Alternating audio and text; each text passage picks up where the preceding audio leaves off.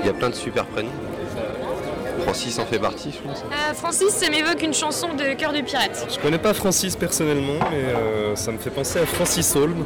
Des choses assez, assez noires, assez, euh, assez sombres. Si ça évoque, je sais pas, un peu tout le monde, un peu n'importe qui.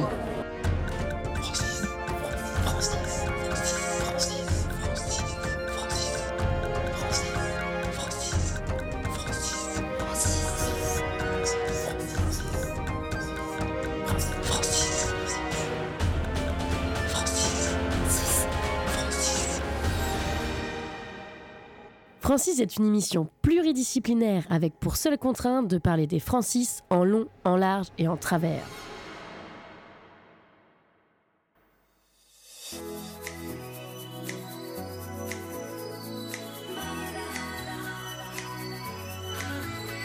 It's murder on the dance floor.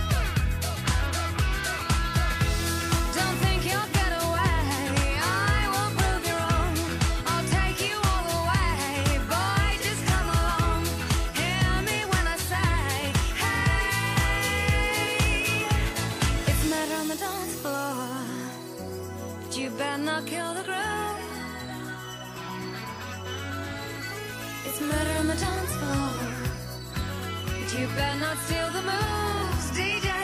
Gonna burn this goddamn house right down. It's murder on the dance floor, but you better not kill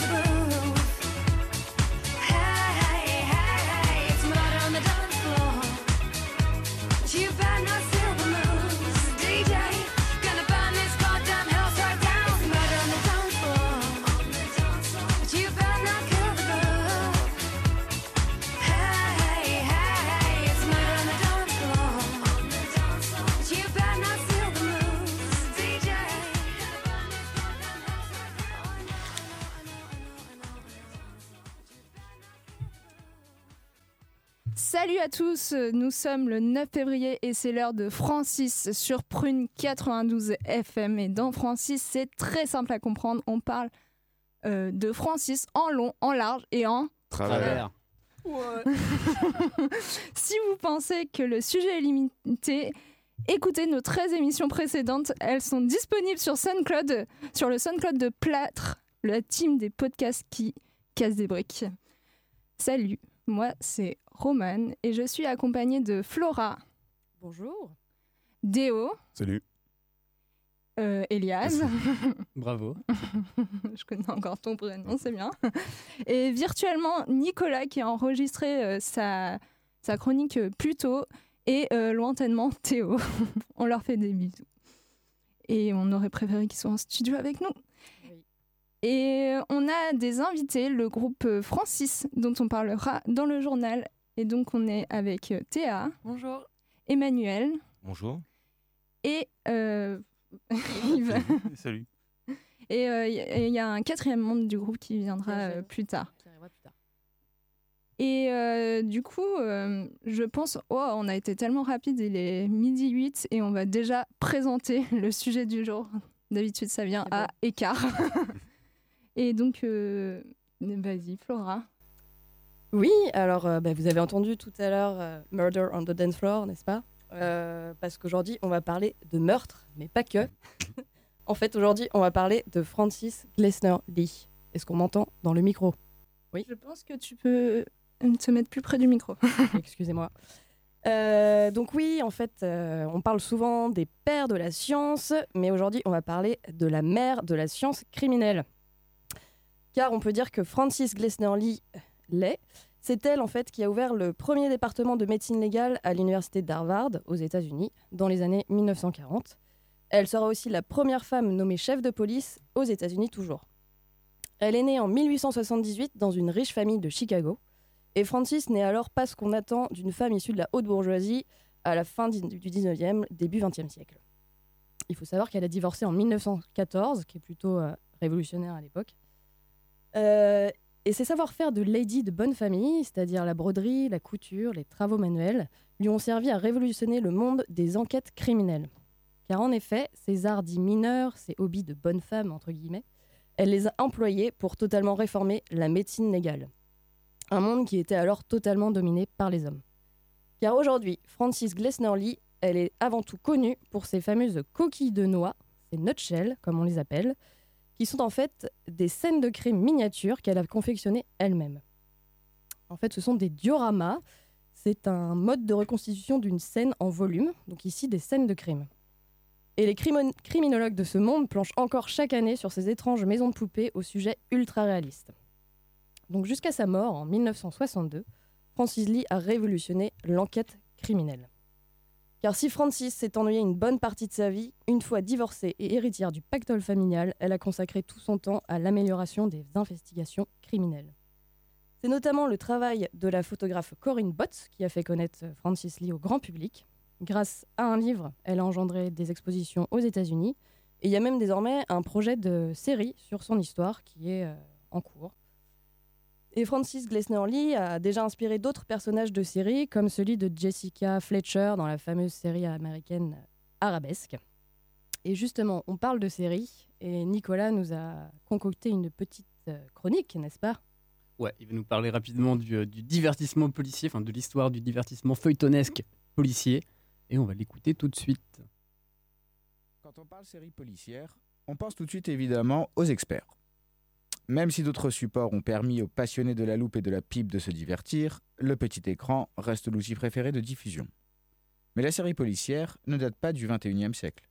Depuis plusieurs décennies, elle passionne, ses sources d'inspiration sont multiples et elle est également inspirante. Mais qu'est-ce qui nous attire tant dans la série policière? L'intrigue, la curiosité, le voyeurisme? Peut-être un peu de tout ça en fait. Les premières séries policières ont vu le jour à la fin du 19e siècle avec notamment Arthur Conan Doyle qui publiera entre 1887 et 1930 les aventures de Sherlock Holmes en 4 romans et 56 nouvelles. Au XXe siècle, Agatha Christie créera les personnages d'Hercule Poirot et de Miss Marple. On pourra lire les enquêtes du détective belge entre 1920 et 1975 dans 33 romans et 51 nouvelles, et les lecteurs pourront suivre les aventures de l'anglo-saxonne dans 12 romans et 20 nouvelles entre 1930 et 1976. Dans les années 60 et 70, le petit écran est popularisé et envahit les demeures. Les séries policières prennent le pas et c'est ainsi qu'on verra naître des séries cultes comme Hawaii Police d'État, Colombo, Kojak, Inspecteur Derrick Starsky et Hutch, Commissaire Moulin, Le Renard ou encore Chips. D'ailleurs, à cette époque, les scénaristes allemands sont particulièrement, inspirés, puisque Derrick et le renard apparaîtront à eux deux dans près de 700 épisodes. Les années 80 sont un peu moins fournies en création, même si on découvre des personnages comme Magnum, MacGyver, Navarro, Nicky Larson, eh oui, et que 21 Jump Street mettra au jour Johnny Depp. C'est en 1990 que le premier carton américain a lieu avec la sortie de New York Police Judiciaire et la réalisation de 456 épisodes. On verra même un chien tenir la vedette dans Rex, chien flic, en 94 et apparaîtra pas moins de 215 fois à la télé. C'est encore dans les années 90 que naîtra des séries à succès comme Millennium, Les Dessous de Palm Beach, Alerte Cobra, New York Unité Spéciale. La série policière voit son apogée dans les années 2000 jusqu'à nos jours. Selon une liste non exhaustive, c'est la sortie de près de 300 séries policières différentes, soit plus de 11 000 épisodes. Et le record revient à NCIS Enquête spéciale avec 366 épisodes. Mais si l'on réunit tous les experts, New York, Manhattan, Miami et Cyber, Anthony Zwicker, Carol Mendelssohn et Anne Dunaway auront créé pas loin de 800 épisodes. Pas d'inquiétude, je ne vais pas vous énumérer toutes les séries sorties ces 18 dernières années. Arrêtons-nous toutefois quelques instants sur ce que nous apporte cette liste recensant les séries policières suivies en France entre 1956 et 2018. Première chose pas surprenante, plus de la moitié des épisodes réalisés sont américains. Je parle d'épisodes car sur cette même période, 80 séries françaises ont vu le jour. Mais avec une moyenne de 29 épisodes par série, bah ça fait pas épais. A l'inverse, seulement 19 séries policières allemandes ont été diffusées, totalisant un nombre de 3632 épisodes. En gros, ça fait un peu moins de 200 épisodes par série. Si le succès d'une série se mesure par la pérennité dans le temps, alors les séries allemandes ont eu plus de réussite que les séries françaises. Autre fait intéressant, la moitié des séries po- policières, toutes origines et toutes époques confondues, mettent en avant un seul héros. Les autres ont principalement pour vedette des duos ou des équipes de plus de 4 collaborateurs. Intéressons-nous dans un second temps à ce qui a inspiré les, les réalisateurs des séries policières. En fait, les séries sont généralement étroitement liées aux techniques et méthodes de la police de l'époque. C'est ainsi que les héros des premières séries policières sont des personnages très observateurs, curieux et ayant le sens du détail, comme Sherlock Holmes, Hercule Poirot ou encore Jessica Fletcher dans Arabesque.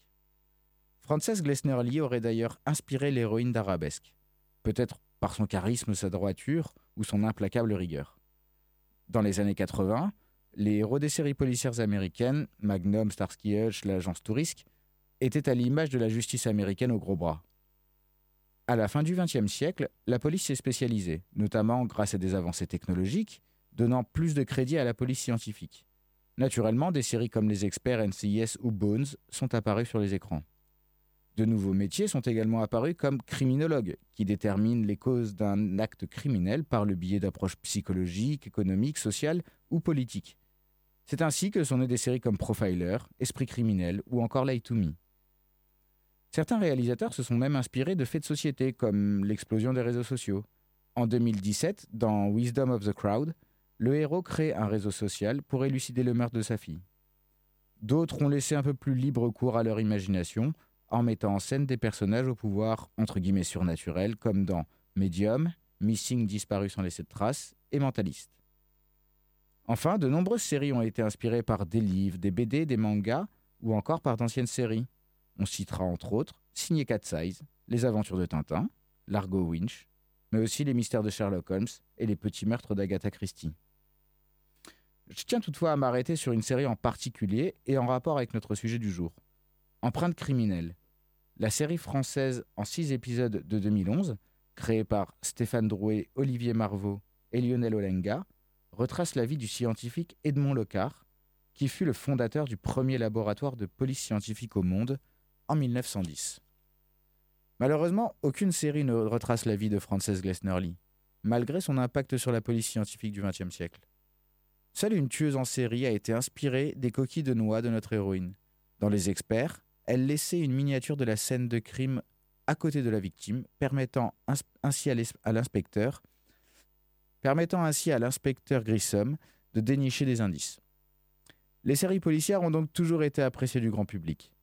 Certains d'entre nous se sont peut-être identifiés à Sherlock Holmes, s'octroyant une faculté d'observation hors norme. D'autres ont peut-être toujours voulu devenir un justicier masqué. Les intrigues de chaque épisode sont fascinantes. Mais les séries policières, étant généralement anthologiques, qu'est-ce qui nous pousse à regarder l'épisode suivant? Est-ce la passion pour les techniques actuelles de criminologie ou simplement le besoin d'assouvir notre curiosité et notre, attr- notre attrait pour le morbide?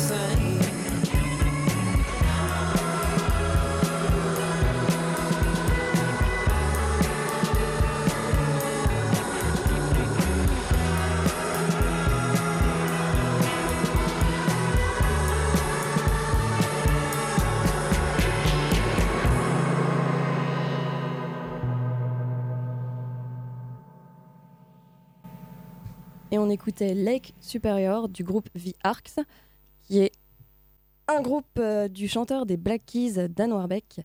Euh, c'est un morceau qu'il a composé en 2016 et qui s'inspire de, la- qui s'inspire de la série Making a Murderer.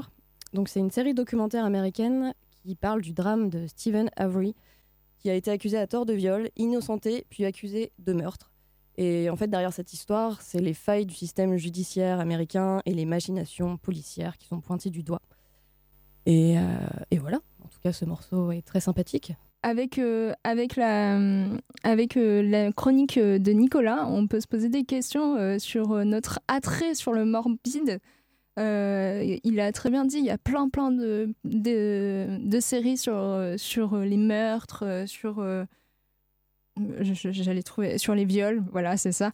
Et euh, du coup, on peut se poser la question euh, est-ce que vous aimez bien euh, les, euh, les, les séries policières euh, de meurtres et tout euh? Pour moi, c'est pas trop mon truc, mais je sais qu'il y a énormément de personnes qui, qui regardent ça, des séries d'Agatha Christie, Agatha Christie, pardon, Christie. Et. euh, Agatha Christine. non, c'est bien ça. non. On fait de la fake news, hein. BSFM TV et dans les studios de Prune.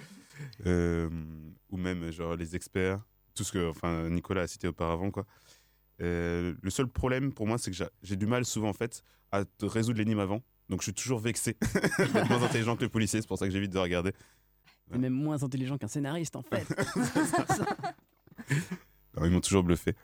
Et donc Virgile, le dernier arrivé de du Oui, groupe bienvenue, Francis, euh, bienvenue dans. Francis. Bonjour. Virgile, du coup. Et tu regardes pas mal de ce genre de série ou pas? Euh, non, pas du tout. C'est pas trop mon truc. Moi, je suis plus euh, les films euh, de guerre, entre autres, mais pas trop les séries, non. Bah, c'est un peu morbide, les- la gare. Oui, c'est vrai, mais euh, j'aime- bien, j'aime bien ce genre de film qui dénonce justement le côté morbide de la guerre. Tout ce qui est Full Metal Jacket, Apocalypse Mm. Now. Je suis moins série en gros. En plus la dénonciation que comment que le que le le, le Cluedo quoi. Oui, c'est ça. Qui a tué qui? Et pourquoi? Et comment? Dans quelle pièce? Voilà, c'est ça. Mais euh, c'est assez drôle, le, le- là, ce que vous me disiez, genre le, le succès des magazines euh, comme. Nouveau euh, Détective. ouais, Détective. le nouveau Vous avez détective. déjà vu le nouveau détective, groupe Francis C'est- Oui, oui. Ce magazine C'est quoi votre réaction quand vous voyez en fait la couverture du truc Mais c'est- quoi ces Non, mais c'est vrai, parce qu'à chaque fois en fait que je regarde ce truc-là, je suis attiré parce que c'est toujours des, des histoires a- assez affreuses comme euh, L'égorgeuse au visage d'ange ou L'ultime geste d'amour d'une maman. Elle a caché son bébé pour que l'assassin ne le voit pas. C'est des trucs, je me dis, mais comment ça se fait qu'ils arrivent à trouver ces histoires-là ça, c'est et à le- les écrire? C'est les histoires les plus soft euh, Oui, que oui, tu cites là. parce qu'on a la radio, c'est ça. Bah, justement, on est à la radio, on peut. on peut tout dire. Ouais, Et- non, ce magazine, c'est atroce. En général, c'est euh, les pires photos possibles, les pires histoires possibles. Mais Oui. c'est pour ça que ça marche. Et Moi, ma réaction quand je vois le nouveau dé- détective dans les, dans les kiosques, c'est de me demander euh, qui peut bien acheter ça? Parce que euh, c'est tellement, euh, je sais pas, c'est un peu putassier, c'est Ouais. assez affreux, et je crois que c'est même moche par ailleurs, indépendamment de, Oui. de ce qui est Mm, mm. raconté. Je sais pas, vous avez déjà rencontré, vous, quelqu'un qui achetait le nouveau détective? Non, mais- J'ai vu une Des femme. lecteurs, en fait, je sais pas. Moi, j'ai ren- rencontré des gens qui, euh, qui, en tout cas, connaissaient des gens qui écrivaient pour le nouveau détective. Ah ouais. Et apparemment, c'est assez compliqué parce qu'il y a, je crois qu'ils ont un, ils ont quand même une grille. Enfin, il y a des contraintes. Et du coup, moi, quand je vois le nouveau détective, je me dis plus que c'est un, presque un exercice de, de style pour euh, bien suivre les codes pour raconter ce genre euh, d'histoire. Bah, Ouais. Même rien que la, la section faits divers dans les journaux, Ouais. euh, c'est le début quoi. C'est le début de. Après, je de connais pas truc, la quoi. part euh, qui est vraiment romancée, ce qu'ils ont le droit de, Mm. de rajouter pour euh, que ça devienne très putassier, comme disait Bueno. Mm, mm. Mais euh, ah, c'est un genre, quoi. C'est ça. Non, mais en dehors de ça, c'est un peu l'extrême, mais quand même, euh, le succès des séries policières, euh, c'est quand même. euh, Enfin, je sais que moi, par exemple, la série que j'aime bien, c'est genre Esprit criminel, alors que elle me révolte parce que. On en parlera tout à l'heure, mais parce que c'est que des meufs qui, euh, qui sont tuées. Et. euh, et euh, mais genre, esprit criminel, ça fait un peu flipper. Et genre, c'est vraiment des gens qui sont. Qui, qui, qui font des choses horribles et tout. Et c'est quand même enfin c'est quand même assez bizarre en fait d'aimer se faire du mal parce que en vrai euh, ça te montre que l'humanité est dangereuse et et du coup euh, voilà Ouais, un peu un côté voyeur aussi, tu vois. Ouais. euh, tu veux regarder des, des trucs euh, que t'aimerais pas qu'ils t'arrivent. Et t'aimerais pas qu'il arrive euh, aux gens que t'aimes bien, mais quand même tu regardes parce que c'est dégoûtant. Il y a ça et il y a quoi d'autre Comment dire Peut-être qu'on aime bien les trucs violents aussi parce que, parce que genre, bon, Notre vie est on, a, assez on, fade. a, on a la chance d'avoir on a la, ch- on a la chance d'avoir une vie un peu ennuyeuse donc on se dit il faut quand même euh, mettre un peu de piment dans tout ça quoi. Peut-être pour expulser une pulsion meurtrière aussi. aussi aussi j'ai pas ça moi monsieur arrêtez de quand je vois Elias, tu vois, pour me calmer, je regarde une petite série policière et je peux imaginer comment je vais le tuer après. Et alors? Et alors? Donc, je prendrais une pioche. C'est pour faire de la pub. je travaille dans le bar qui s'appelle Pioche en fait, Ah. qui est juste à côté en fait. c'est- Attends, un sac. on n'a pas fait assez de pub la dernière fois, on est obligé d'en faire. euh. c'est un bar où ils ont des salles sombres euh, à l'arrière du bar Oui, c'est Bon, vrai. voilà Est-ce qu'il y a un des thèmes des photos en bas, c'est euh, le meurtre? Non, c'est une, une excellente euh, euh, intervention là. Je crois qu'on va essayer de proposer ça, le meurtre. Mais j'ai peur que ça se passe réellement en fait dans la salle. tu vois, que les gens prennent trop au sérieux ce truc-là.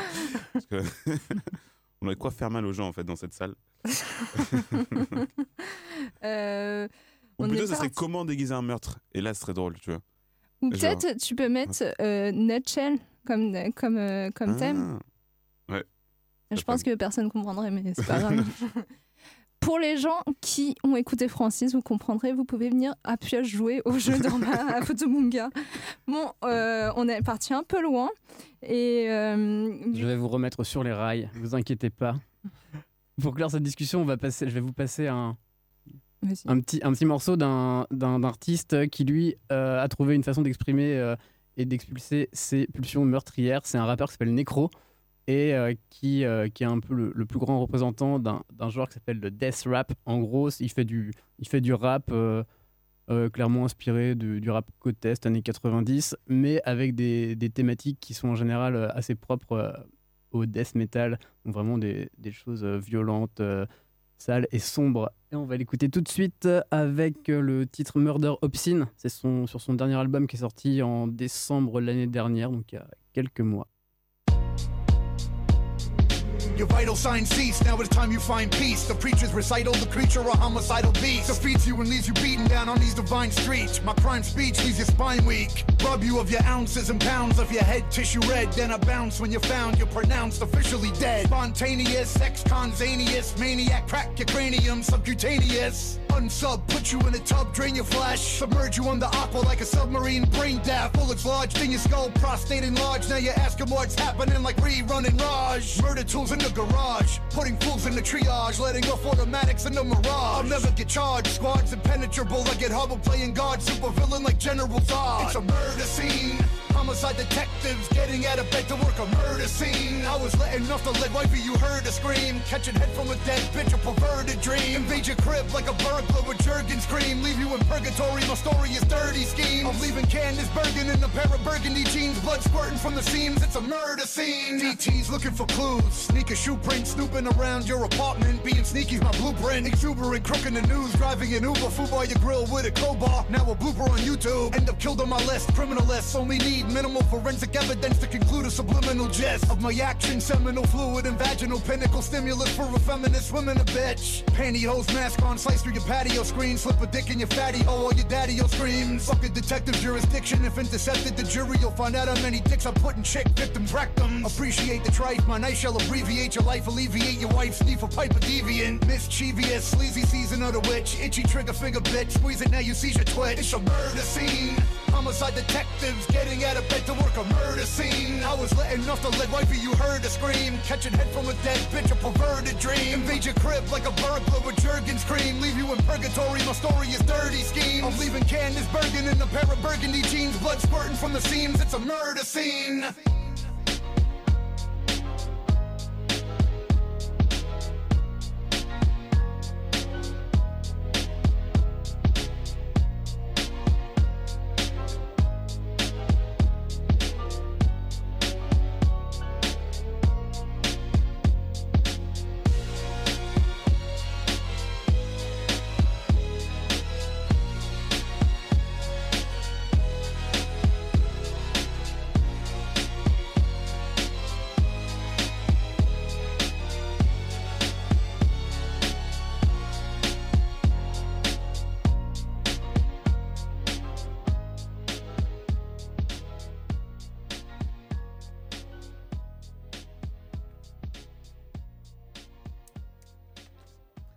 Nous sommes dans Francis, 92 FM sur Prune. Et on a parlé rapidement en début d'émission des fameuses maisons de poupées de Francis Glessner Lee. Donc ces fameuses maisons, Francis les appelait les. Nutshell Studies of Unexplained Death, des études en bref de morts inexpliquées ou coquilles de noix. Il en reste euh, aujourd'hui 19 sur les 20 existantes. Et en fait, en s'inspirant de faits divers trouvés dans les journaux et de véritables rapports de police, Francis reconstituait de façon extrêmement minutieuse des scènes de crime. Pour revenir sur le contexte, en 1945, Frances inaugure euh, des séminaires destinés aux policiers afin de les former aux meilleures techniques d'investigation. Elle décide alors de créer ces nutshells pour former les officiers. Francis ne pouvait en effet pas les emmener sur les véritables lieux du crime. Et donc, à travers ces coquilles de noix, Francis veut aiguiser le regard de l'inspecteur. Car c'est afin de former les policiers aux enquêtes criminelles qu'elle crée ces scénettes plus vraies que nature. Elle dit alors elle-même que les inspecteurs doivent Convict the guilty, clear the innocent and find the truth in a nutshell. Donc condamner le coupable, trouver l'innocent et trouver la vérité dans une coquille de noix. Ces nutshells sont de véritables outils pédagogiques. Comme dans la vraie vie, lorsque les enquêteurs arrivent sur les lieux d'un crime, les nutshells sont truffés de détails créant de faux indices ou de fausses pistes.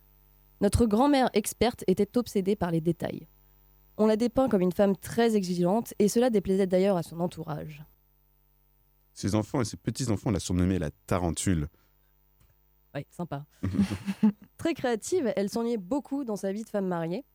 Mais durant toutes ces années recluses chez elle, elle pratique un tas d'activités manuelles qui lui permettront de réaliser plus tard ces étonnantes maisons de poupées du crime.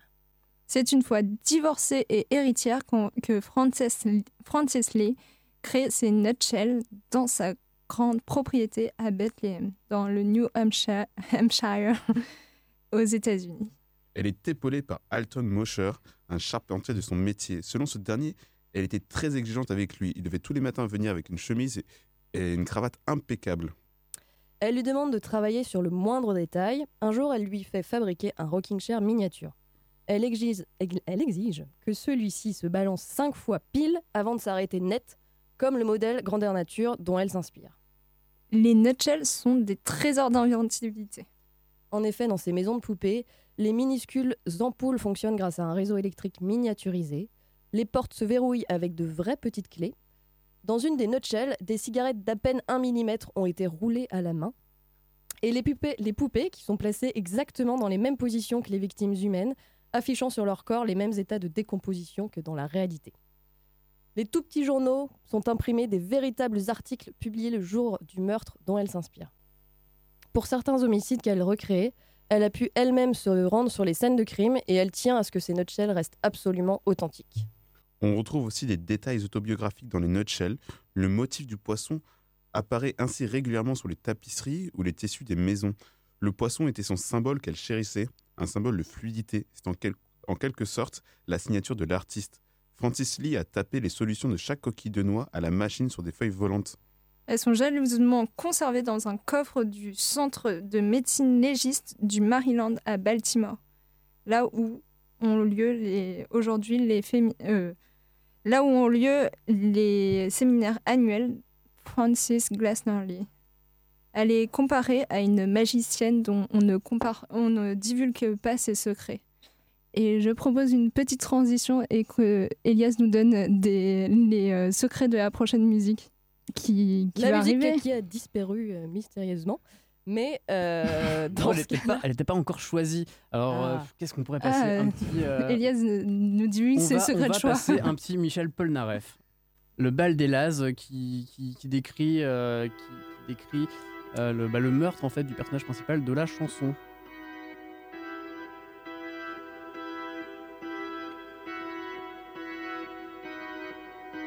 Je serai pendu demain matin, ma vie n'était pas faite pour les châteaux. Tout est arrivé ce soir de juin, on donnait une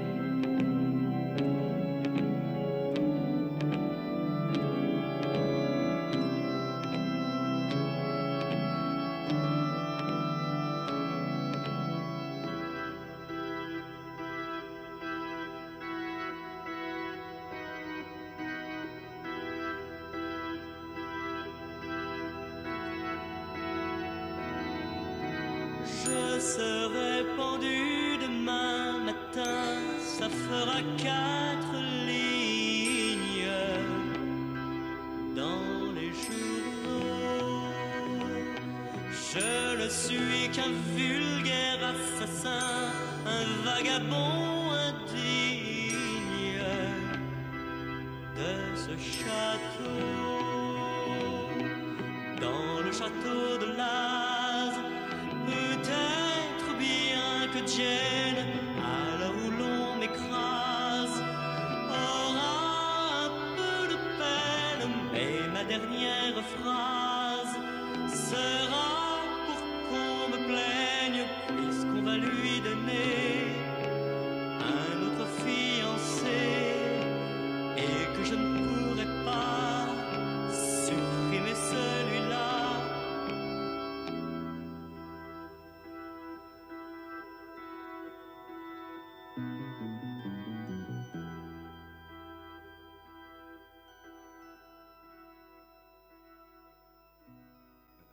C'était donc euh, le bal des Laz, un morceau de Michel Polnareff qui date de 1968, issu de son album euh, éponyme. Les paroles sont de Pierre Delanoë. Donc Pierre Delanoë, sachez que c'est lui par exemple qui a écrit Les lacs du Connemara de Michel Sardou. Ça me fait très mal de parler de ce morceau là maintenant, mais euh, Vraiment, vraiment très mal. oui, ça me fait vraiment mal. Mais Avec un- voilà, c'est notamment ce qu'il a écrit. Euh, et en Je fait- remets la, la position politique. et, euh, et en fait, ce morceau, c'est l'histoire d'un jeune roturier qui est amoureux d'une aristocrate anglaise, Jeanne de Laz. Mais cette jeune femme doit épouser un homme de son rang. Et euh, le narrateur nous explique en fait euh, qu'il a assassiné le fiancé. Pour remettre un peu le contexte de ce morceau. Ok, merci. Et du coup, euh, je propose que Déo, il va nous faire une petite chronique autour des erreurs judiciaires provoquées par la croyance aveugle dans les preuves scientifiques et donc euh, les limites de, euh, des preuves scientifiques. C'est ça. À toi. Donc, comme Nicolas l'a bien introduit, il y a pas mal euh, de, de séries comme Les Experts, Empreintes criminelles, Dexter, Bones, Quincy, qui font partie du paysage euh, télévisuel depuis des décennies et continuent d'inspirer de nombreux réalisateurs. Elles ont contribué à rendre le travail de la police scientifique et des médecins légistes beaucoup plus sexy et même à susciter sans aucun doute des vocations. Cependant, ces œuvres de petit écran sont parvenues à nous faire croire que les preuves scientifiques étaient indiscutables, in- incontestables. En effet, quand on regarde Greg arriver sur la scène du crime dans son beau costume, repérer un cheveu n'appartenant pas à la victime et l'emmener au laboratoire pour découvrir que c'était celui du beau-frère du défunt qui s'était vengé d'une histoire d'adultère, on ne peut être que subjugué par cette magnifique alliance d'intelligence et de technologie. Mais en y regardant un peu plus près, et sans forcément prendre un microscope, on remarque que cette croyance aveugle envers les indices issus des procédés scientifiques a fait oublier aux différentes instances policières et judiciaires de prendre le recul nécessaire avant de, rendre leur sentence. La fondation américaine Innocence, Project a fait sortir de prison plus de 300 innocents qui ont été condamnés sur la foi de preuves scientifiques et techniques. Une partie d'entre eux ont fini en prison à cause de leur sang, alors que près de deux tiers des Américains possèdent les mêmes caractéristiques sanguines. Ici, le problème principal n'est pas le moyen utilisé, mais le défaut de scientificité de la méthode employée. Alors que les chercheurs ont l'obligation de formuler des hypothèses, puis les expérimenter pour analyser les résultats, enfin les faire publier pour être étudiés par leurs pairs, les techniques des experts de la police ont été créées pour les besoins des enquêtes sans en faire valider les méthodes d'un point de vue scientifique. Il n'y a pas de standard ni de contrôle qualité de ces procédés d'enquête. Par exemple, une étude australienne a même montré que 74% des, euh, des chiens renifleurs de la police suspectaient à tort la présence de drogue. D'ailleurs, si dans une de ces séries policières, vous avez vu des expertises sur les traces de morsures humaines avant les traces de morsures humaines afin de déterminer les coupables, ils se sont bien foutus de vous, malgré leur utilisation par les vraies forces de police américaines et la validation de ces indices comme preuve par des juges. Cette méthode ne correspond pas du tout aux standards scientifiques. Donc il faudrait plus parler de preuves scientifiques, mais plutôt de simples indices qui, pourraient euh, simplement, euh, qui ne pourraient plus simplement euh, faire condamner la personne suspectée. Ainsi, il n'est plus question de surnommer l'ADN la reine des preuves, surtout depuis que, depuis que des affaires de faux, positifs ont explosé dans les médias. En fait, un faux positif, c'est le résultat médical ou informatique déclaré positif à tort, car il est en réalité négatif. Par exemple, en 2000, un citoyen britannique a été suspecté d'un cambriolage à cause de son ADN, alors que les faits se sont passés à plus de 300 km de son domicile et qu'il était atteint de la maladie de Parkinson. La police considérait alors qu'elle ne pouvait pas se tromper, car il n'y avait qu'une chance sur 37 millions que son ADN et la trace génétique trouvée sur les lieux du vol ne soient pas identiques. Heureusement qu'une contre-expertise faite à la demande de son avocat a révélé qu'il s'agissait d'un faux positif. L'autre indice régulièrement recherché pour les besoins de l'enquête, c'est l'empreinte digitale. Mais en septembre 2016, le, FBI lui-même a sorti un rapport dans lequel il annonce que le risque de faux positif est de l'ordre de 1 cas sur 306. Même si ça paraît encore minime à nos yeux, cela peut mener encore à des con- conclusions absurdes. C'est le cas de Brandon Manfield, qui a été arrêté après les attentats de 2004. C'est un Américain qui n'a jamais été en Espagne parce que ses empreintes avaient été retrouvées sur, les sacs de détonateurs. Il n'a pu être innocenté que lorsque les services de police eux-mêmes ont reconnu que ces empreintes digitales correspondaient à celles d'une autre personne. Donc c'est loin d'être un indice infaillible. L'empreinte digitale unique n'est qu'un mythe. Aucune étude n'a jusqu'alors réussi à démontrer euh, son unicité. C'est la démonstration même qu'il faut se montrer vraiment plus prudent que ces indices scientifiques, car des, personnes innocentes ont fini derrière les, les barreaux. Comme disait Voltaire lors du procès de Calas, mieux vaut un coupable en liberté qu'un innocent en prison. Enfin, l'autre gros problème avec ces preuves scientifiques est que l'auteur de l'acte peut induire facilement les policiers en erreur en laissant des faux indices. Il sera toujours possible pour lui de placer intentionnellement sur la scène du crime un indice comportant l'empreinte d'un autre individu, comme un mégot, un gant ou un mouchoir. L'expertise scientifique sera la bonne, mais pas le suspect.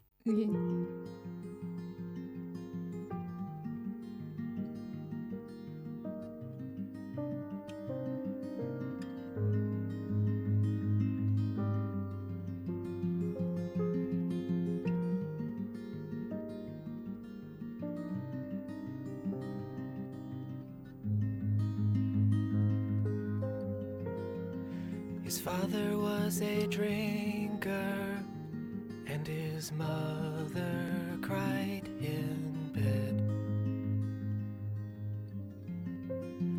Folding John Wayne's t shirts when the swing set hit his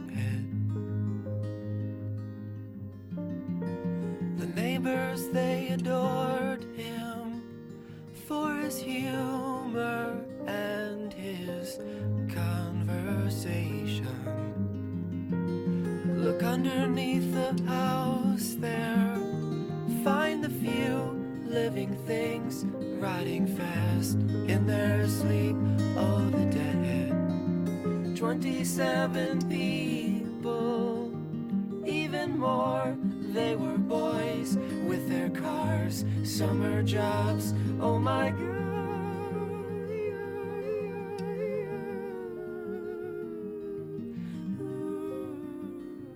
Are you one of them? He dressed up like a clown for them with his face paint white and red. And on his best behavior in a dark room on the bed, he kissed them all. He'd kill 10,000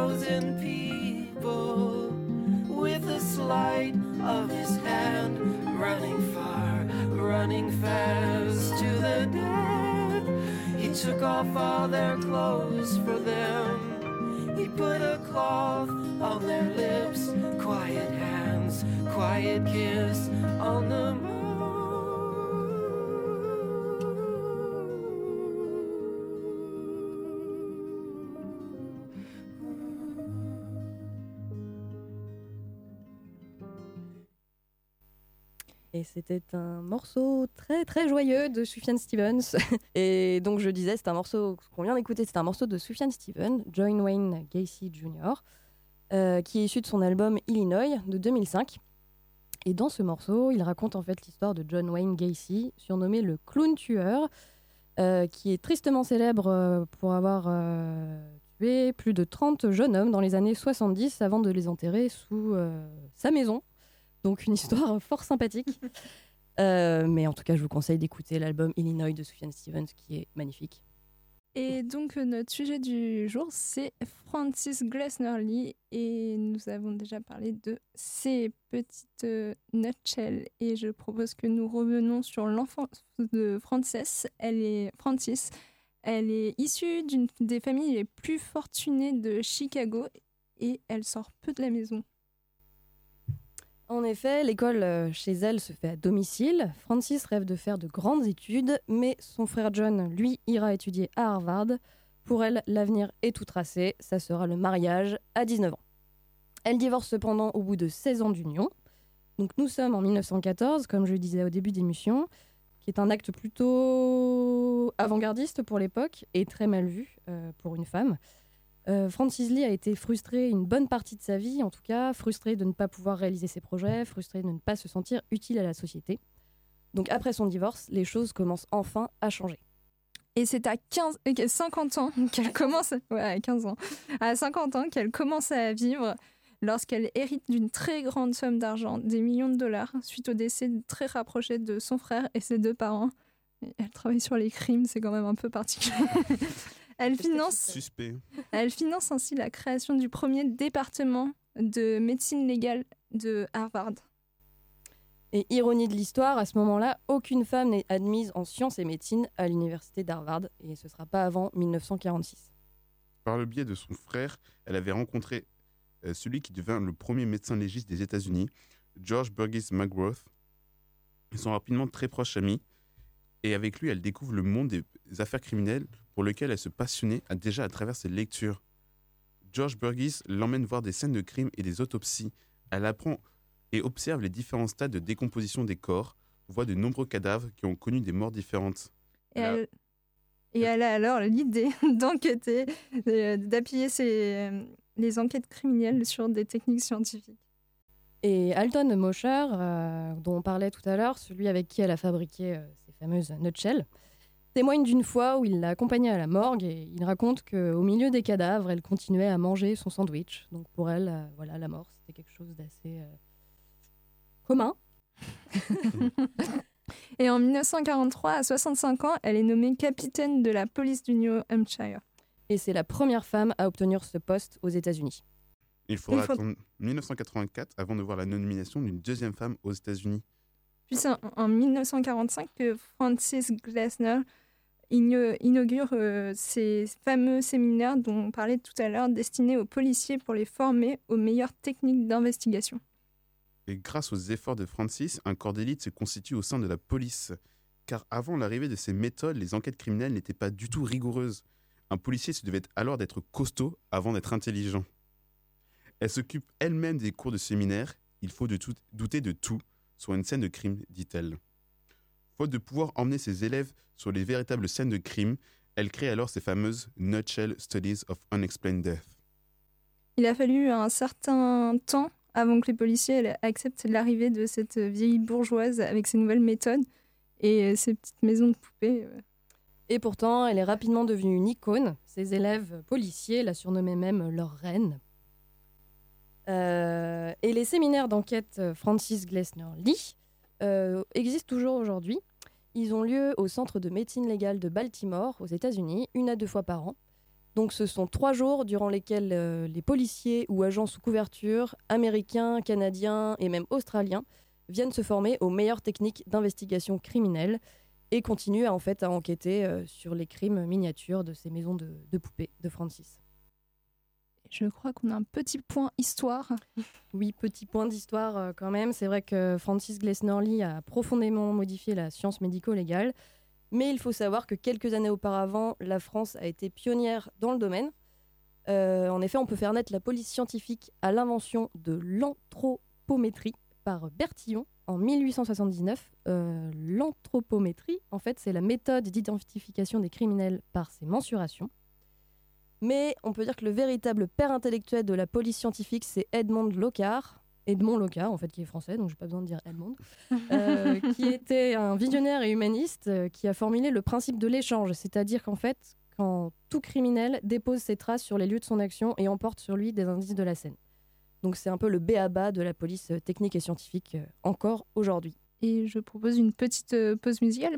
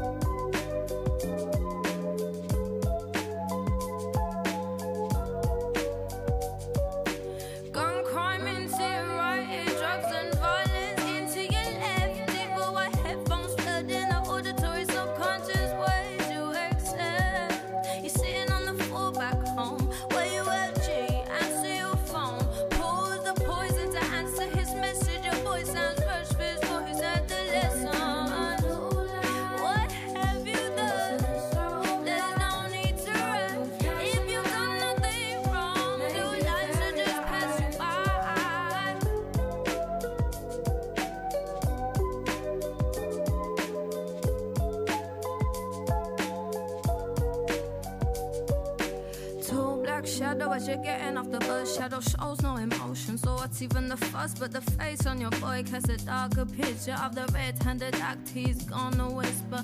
Love blood, I'm sorry, cause I know you got my back. He was running, I couldn't think I had to get out of that. Not long ago, you remind me to the shook ones. Now this really is part two, cause you're the shook one.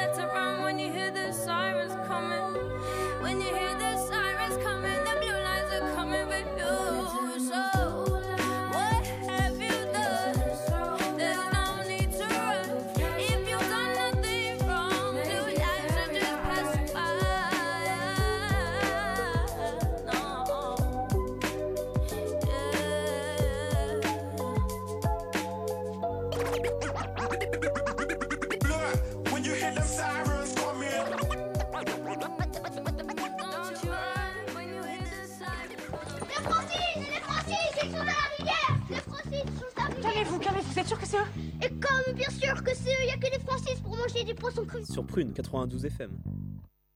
Donc vous êtes bien sur Prune dans 90 euh, FN dans l'émission Francis. FN. Parce qu'on vient de parler des FAF qui sont en ville apparemment aujourd'hui. Donc méfiez-vous. Euh, vous venez d'écouter euh, Blue Lights de Georgia Smith. C'est un son qui est sorti l'an dernier par cette jeune anglaise qui a tout juste 21 ans. Et elle évoque en fait les craintes liées aux, aux violences policières. Donc dans la chanson Blue Lights, qui rappelle bien sûr les lumières bleues des, des policiers, des voitures de police, il y a un jeune homme qui, qui craint en fait euh, de se faire rattraper par les flics et c'est pour ça qu'il se met à courir. Ok, merci, c'est une bonne ambiance. Euh, surtout qu'en plus, c'est un peu d'actualité, euh, les violences policières en ce moment. Oui. Suivez le compte de. J'ai oublié le nom.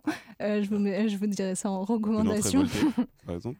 Non, pas notre révolté. euh, de David Dufresne sur Twitter qui euh, retweet euh, tous les, euh, tous les, toutes les violences policières. euh, et voilà, et c'est la meilleure personne pour parler de violences policières. Donc suivez-lui, regardez pas BFM TV, de toute façon ils en parlent pas. Donc voilà.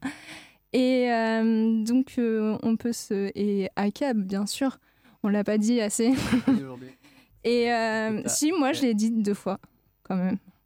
Euh, et donc, euh, on peut se demander. Donc, euh, tout à l'heure, on a un peu. J'en ai un peu parlé pourquoi j'aimais pas les. Enfin, que- pourquoi j'a- j'avais un truc de hate sur. sur, euh, sur en- les enquêtes, euh, enquêtes criminelles parce que euh, c'est que des meufs qui se, qui, qui se font tuer en fait et c'est assez énervant. Et, et Frances Glessner Lee a quand même, a quand même constaté ça. euh. Bah oui, c'est vrai que fait, pratiquement euh, tous les meurtres qui sont représentés dans ces nutshells, dans ces fameuses maisons de poupées, ce sont des meurtres de femmes. Et en fait, des femmes qui sont la plupart du temps mortes sous les coups de leur mari ou de leur, euh, de leur amant. Et Francis Lee n'était pas féministe, mais en tout cas, c'était pas, se déclarait pas comme féministe, mais à travers ces nutshells, elle redonne finalement un peu une voix à ces femmes, souvent issues de classes populaires ou assez ignorées de la société. Euh, et en fait, euh, aussi, ce qui, intéresse Francis Lee quand elle veut révolutionner les enquêtes criminelles à l'époque, euh, c'est que bah, les policiers en fait commettent souvent des erreurs impardonnables sur les scènes de crime, comme déplacer les corps avant toute examination, marcher sur les indices. Et c'est comme ça que beaucoup de femmes à l'époque qui sont retrouvées mortes chez elles sont classées comme suicidées par défaut, alors que bien souvent leur meurtrier de mari reste hors de tout soupçon. Euh, et c'est aussi pour ça que Francis euh, se bat pour euh, qu'il y ait des meilleures méthodes d'enquête policière.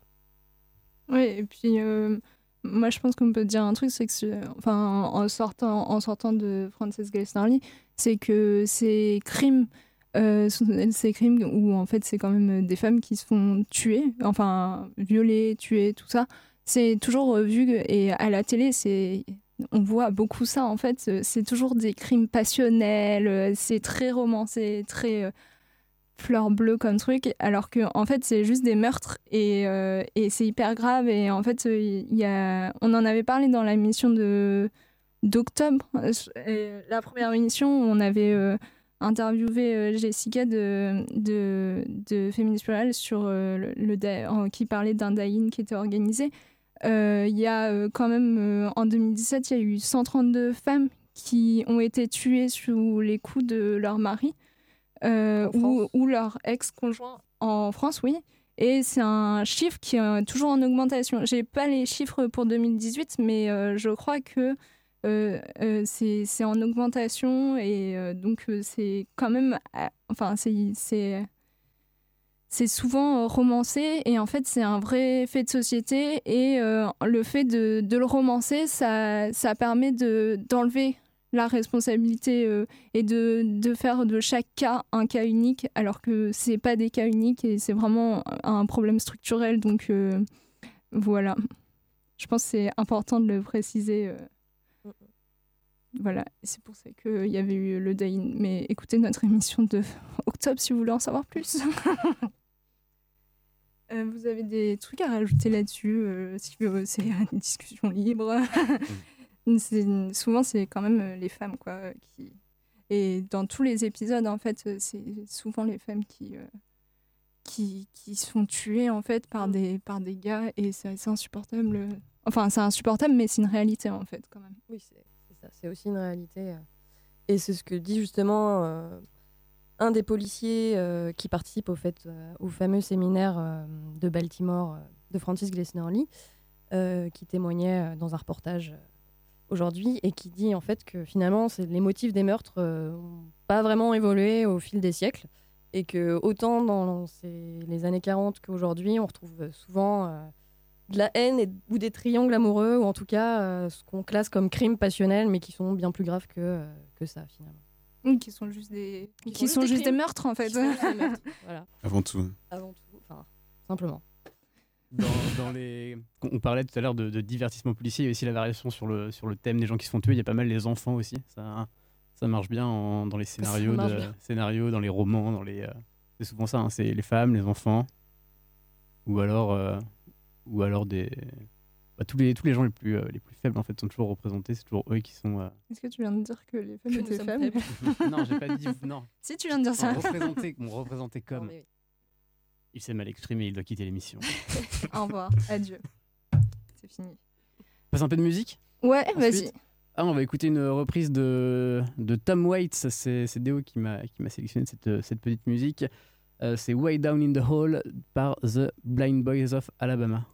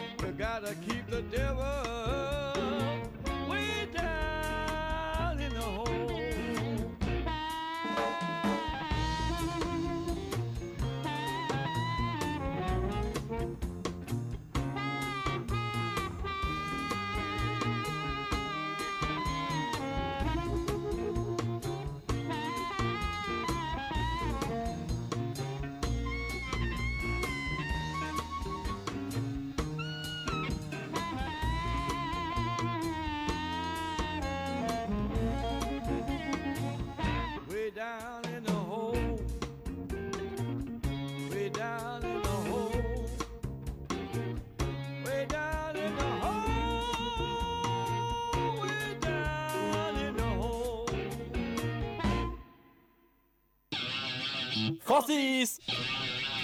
Francis. Francis. Francis. Merde. Bah du coup vous êtes sur Prune 92 FM. Donc vous êtes toujours dans Francis et nous venons d'écouter euh, une reprise de, de la chanson de Tom Waits, Way Down in the Hall, qui est en fait euh, le générique de l'introduction de la saison 2 de, de The Wire.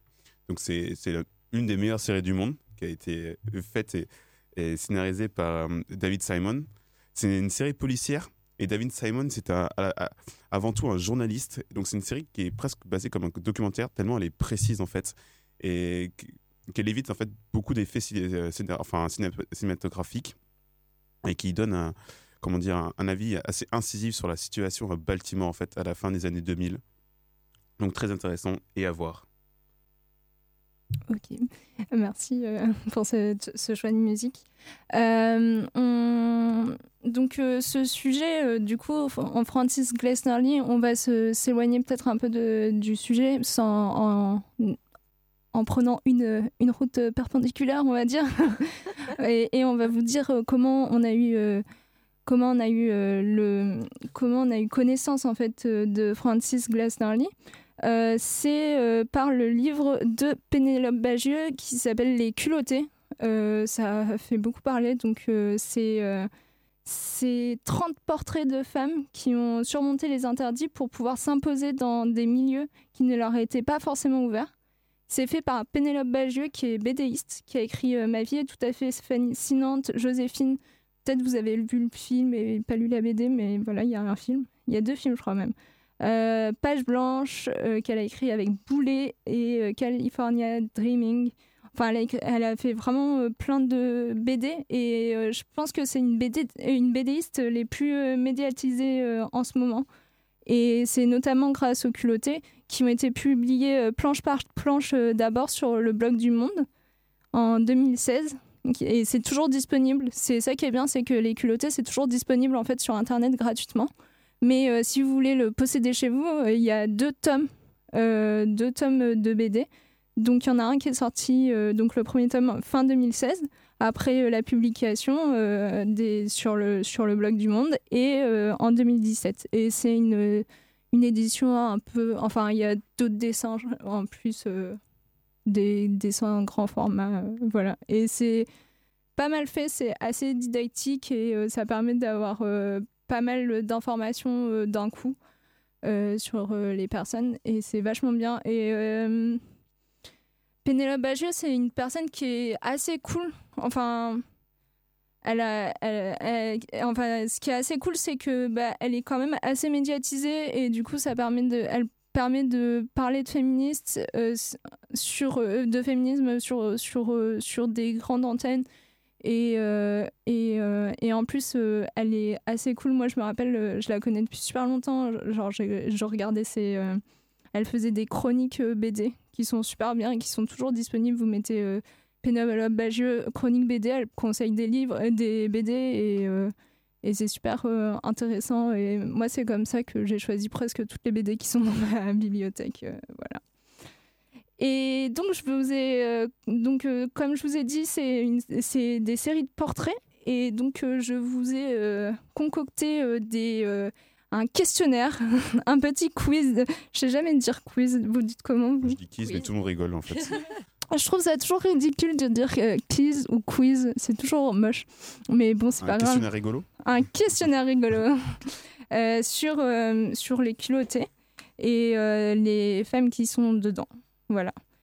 Euh, donc, euh, la première question, c'est euh, qu'est-ce qui permet de guérir Annette Kellerman de la polio quand elle était petite? Vous pouvez faire des, des très suppositions. précise. Le citron. Donc le groupe Francis. euh, C'est pas genre. euh, Ah non, c'est quoi C'est quoi le. C'est un truc de pirate qui se soigne avec le citron et du rhum? Oh, pas du tout. C'est pas ça? T'as de la, Si, de chance ça. parce que C'est euh, Scorbut. Ah, le Scorbut, scorbut, ouais, avec pas- le citron. d'accord. Un point pour le groupe Francis. Non, non, mais c'est- la question, Pour la on a un question point bonus bonus. C'est parti. C'est pas du tout ça, hein, euh, la, la bah, réponse. hein. Un exorcisme, non On parle de pirates, on parle de pirates. Alors, Une question assez difficile quand même. bah oui, c'est... Ouais. Je dis Vous au- pouvez mettre- dire n'importe quoi. Je, je sais pas, j'avais entendu, c'était il y a très longtemps, mais euh, il y avait un institut aux États-Unis, mais il y a super longtemps, euh, qui faisait des études avec du venant de différents serpents sur la polio. Alors, je pense peut-être ça n'a aucun rapport, c'était bien plus tard. mais je me disais du venin de. Non, c'est bruit. pas ça. Ah. C'est pas quelque Alors- chose euh, d'origine animale. Des M&M's Non. peut-être C'est euh, quelque chose qui va lui servir euh, dans le futur. Ça ne se soigne pas, c'est uniquement les miracles, la grotte de Lourdes. Non. Pas ça. On peut soigner la polio? Bah, Je apparemment. Alors, c'est une action, c'est faire quelque chose, faire un sport. Le foot Le foot. La natation Oui, la natation. Ah, Enfin Donc on se soigne de la polio. Et donc, euh, c'est nager en fait, et elle a jamais arrêté de nager. Et euh, Jamais. Non, elle, est- elle est- et elle a été hyper Elle nage importante. encore. Elle a été hyper importante dans, la dans le domaine de la natation. Euh, parce que euh, après elle va concevoir les premiers maillots de bain pour femmes adaptés à la discipline. Parce qu'en fait avant les, gens, les femmes nageaient comme presque comme euh, elles avaient des, des vêtements spéciaux mais c'était vraiment comme comme des vêtements C'est ample, comme- non? Ouais, c'était ample et c'est vraiment comme des comme les vêtements que que les femmes avaient Dans la rue, dans la rue. Donc c'était pas très pratique pour en jean, pour nager.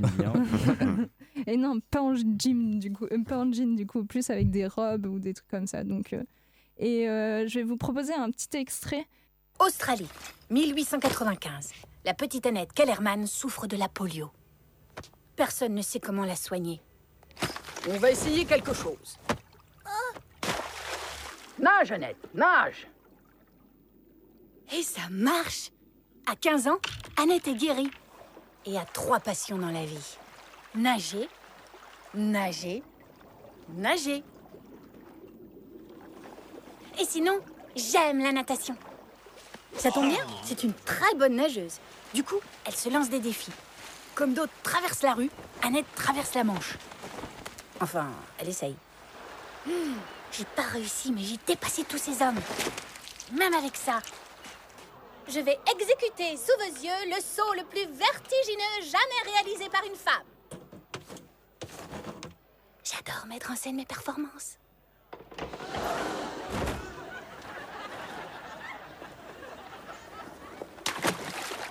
Ça ne peut plus durer. Personne ne peut nager là-dedans.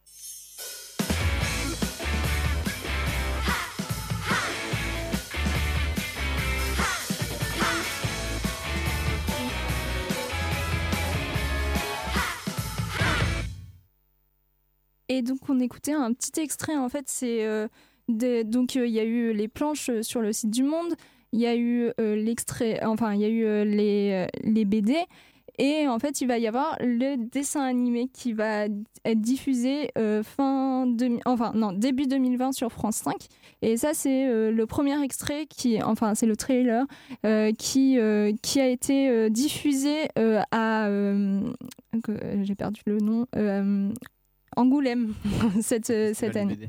Voilà, le festival de, de BD. Et euh, c'est un, ça va être réalisé par euh, Feng Mei Nguyen et Charlotte Cambon de Lavette. Donc c'est des c'est cool parce que c'est des femmes qui, se, qui sont à la réalisation. Et, et donc ce sera euh, 30 portraits de, de 3 minutes 30. Donc euh, voilà, c'est cool. Euh, Moi j'ai trop hâte que ça sorte parce que bah, vous pourrez regarder sur, euh, sur YouTube, vous mettez les culottés, bande-annonce, et vous aurez la, la, bande-annonce. Et les dessins sont assez chouettes et ils ont, elles ont vraiment essayé de mettre. de, de montrer ce, qui, ce, qui a, ce qui a permis à ces femmes de d'avoir la force de faire euh, ce qu'elles ont fait. Et donc, euh, ça a l'air vraiment d'avoir bien traduit la chose. Mais revenons tout de suite à notre petit questionnaire. Vu que. j'ai- Vous allez voir, c'est des questions un peu, c'est un peu difficile, mais c'est pas grave. C'est- ça fait des petites suppositions. euh, voilà. C'est pour voir votre imagination. Euh, donc, euh, Shale Bridge est la première femme sportive à obtenir une bourse d'études sportives aux États-Unis. Elle est coureuse de longue distance. Et la question, c'est pourquoi n'a-t-elle pas pu aller au JO de Munich en 1972 Alors j'ai lu la BD il y a pas longtemps, donc je crois que je connais. Ah, dis pas, dis pas. Moi, je sais, elle courait de longue distance, mais Munich, c'est quand même trop loin. Non. Pas faux. Faux. bon. Parce qu'elle savait pas nager. Je suis un peu triste de pas avoir ma- de pas avoir euh, le truc euh, de mauvaise réponse. Alors, Parce que c'était la euh, c'était Ilona. Non. Répéter la question. C'est pourquoi elle n'a pas pu aller au JO de 1972 à Munich. C'était une américaine? Oui. Bah, Parce Ah, qu'elle bah, qu'elle avait le mal de mer ou parce qu'elle avait peur de l'avion? Non. Parce que Munich était sous zone euh, de l'URSS, non? Non. Non. Non, c'est sous zone américaine, Munich. C'était- Pardon. Ah, c'était à Munich en 72. Bravo, Francis. Euh, Il y avait eu, euh, eu une prise d'otage et Ouais. tout. Il y a un problème avec ça ou pas? Non. Non, parce qu'elle pouvait pas le savoir avant. Ça s'est fait au cours des JO. Un truc Ah oui. de dopage. Non. Ah, Non. peut-être. La discipline n'était pas encore euh, aux Jeux Olympiques. Oui, c'est ça. Enfin, plus ou moins. En fait, euh, les femmes, euh, Il s'est rattrapé. Et ben voilà. les femmes, elles avaient, elles avaient pas le droit de courir en fait, euh, plus de 1500 mètres. Et d'ailleurs, elle, quand elle a commencé à faire, euh, à courir, en fait, elle avait pas le droit. On lui a refusé au début parce qu'on disait que ça allait euh, lui euh, endommager son système reproducteur. Et, et donc, elle avait pas le droit de courir. voilà. Est-ce qu'elle a pu faire des enfants après? Oui, et d'ailleurs sa fille, qui s'appelle Shalan, j'ai pas, je- ça doit être Shalan Bridge, elle, a- elle, a- elle sera médaillée en 2008 de bronze, et euh, donc euh, ce sera un peu la revanche euh, de, de Cheryl Bridge sur, euh, sur les JO. Médaillé en quoi, tu sais? Euh, bah, médaillée euh, sur la course, euh, sur le marathon. En 1500, 1500 Non, plus. Plus. Sur euh, ce qu'elle, enfin au marathon, j'ai pas la distance parce que je Ok, crois qu'il y a plusieurs, mais voilà. 42 du coup, mais. 42, Voilà, 125. Ok, merci. Et euh, on va écouter juste une- un petit extrait de Joséphine Baker.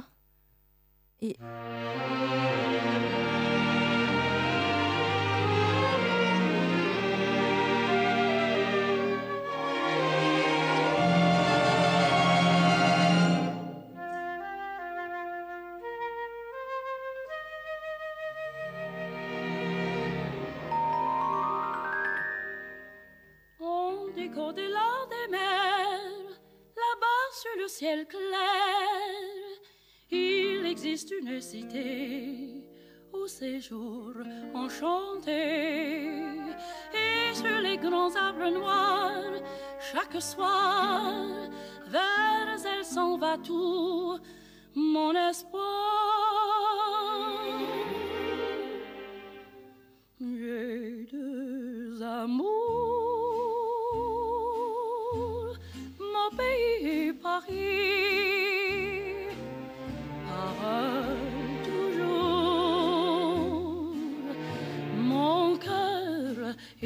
est ravi, ma savane est belle, mais à quoi bon ce qui m'ensorcelle, c'est Paris, Paris tout entier.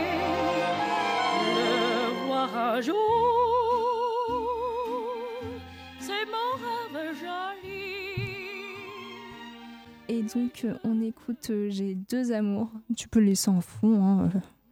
Elle est. euh, et, Joséphine Baker. Et donc, euh, ma question, c'est. Déjà, est-ce que vous savez qui est Jo- Joséphine Baker? Ça, ça n'a pas de point euh, parce que c'est. Personne ne sait. Moi, non. Ok. Est-ce que tu sais, toi, euh, Flora? Alors, c'était euh, une chanteuse et danseuse franco-américaine. euh, je sais, mais je, mais je sais plus. non plus. Elle était noire, c'est le seul truc que. Ouais, c'est une, c'est une chanteuse, danseuse américaine et qui, qui a fait plein de trucs euh, cool et qui s'est émancipée, enfin, qui s'est émancipée de plein de trucs et une chanteuse, euh, danseuse noire euh, en. Bah, c'était le en, début euh, du f- 20e milieu, siècle, ouais, en France. milieu plutôt. Mais euh, du coup, euh, du coup, c'était quand même assez euh, peu. On connaissait, enfin, c'était assez peu vu, euh, voilà. Mais si vous voulez euh, connaître sa vie, vraiment, il y a euh, Catel. Oui, c'est genre Ca- Catel, la BDiste, qui a fait une BD en entier sur Joséphine Baker, qui est super cool. Et donc, euh, ma question, c'est que fait Joséphine Baker pendant la guerre? Waouh T'es espionne? oui, Elle est espionne euh, dans la point résistance. Bravo. en plus, wow, c'était wow, la première réponse. Même pas le temps de réfléchir.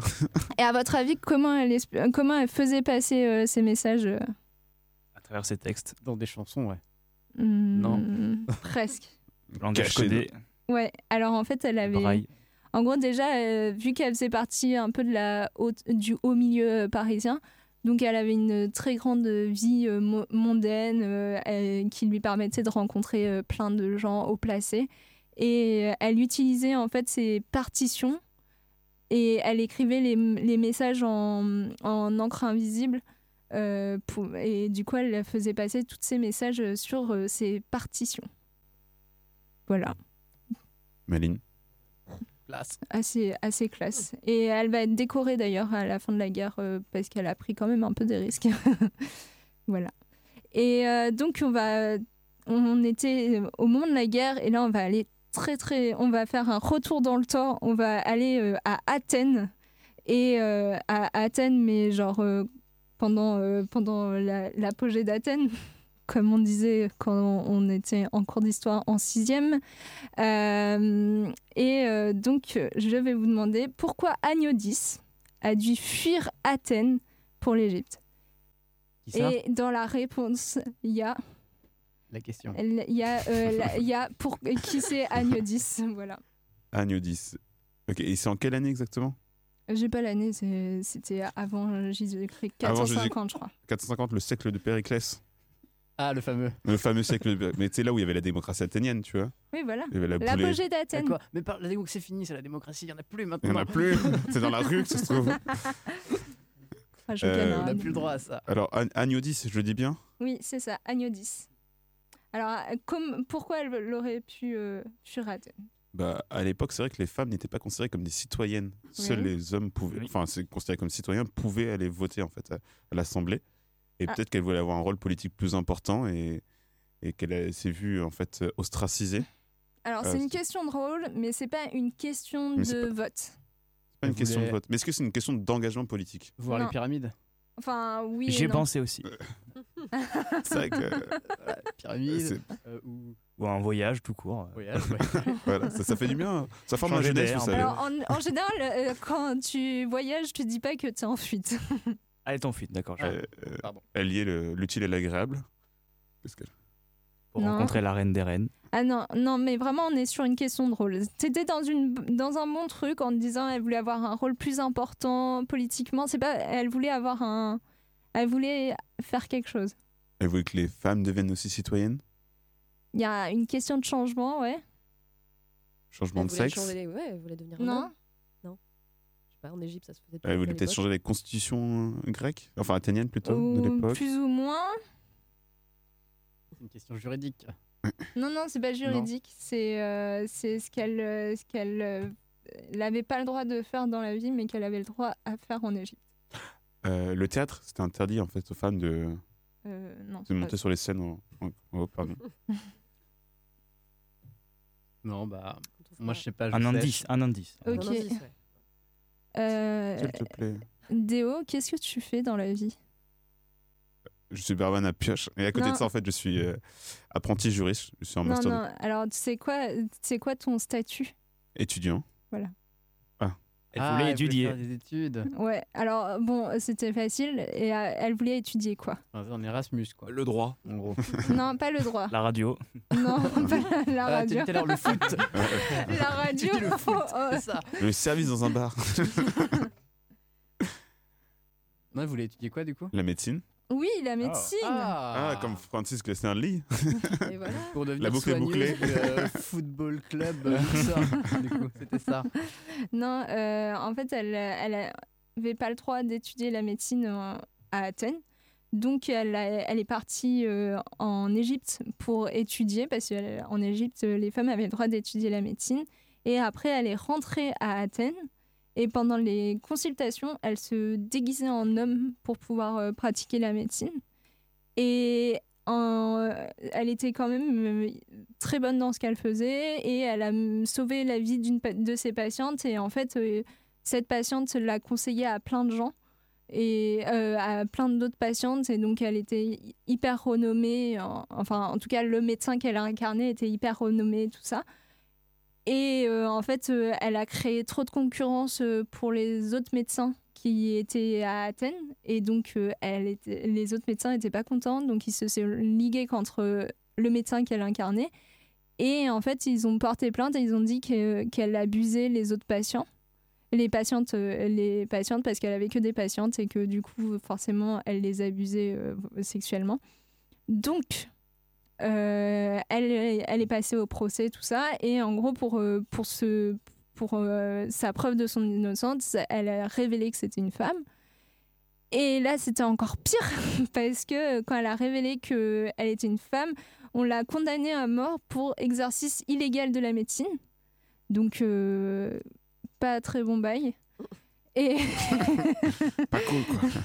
et euh, en fait, euh, comme elle avait quand même euh, soigné beaucoup de patientes qui étaient très satisfaites, euh, toutes les patientes, et c'est rare en fait que, que les femmes se, enfin, prennent la parole comme ça et dans, dans, des, dans des faits de, so- de société en- à Athènes. Donc, elle, euh, en fait, là, toutes les femmes, les femmes patientes qu'elle avait se sont révoltées et ont reproché en fait au médecin qui, qui l'accusait de pas être assez bon en fait. Et vous avez, elle leur a dit, bah vous avez qu'à mieux faire en fait. Et donc, euh, donc elle a été acquittée grâce à ça. Et euh, ça a fait jurisprudence. Et ce- ça a fait que les femmes ont été autorisées à pratiquer la médecine à Athènes après ça. Oh. Voilà. Pas mal. Et donc, euh, je propose là qu'on fasse une, on- qu'on écoute Betty Davis. Et Ouais. pour introduire ma question. D'accord, ce sera Anti-Love Song. I don't wanna love you. Cause I know how you are.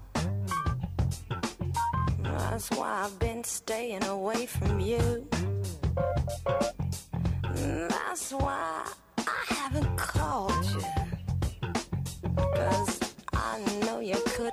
my body. I know you could make me scrawl. I know you could have me shaking. I know you could have me climbing walls. Uh, that's why I don't want to love you.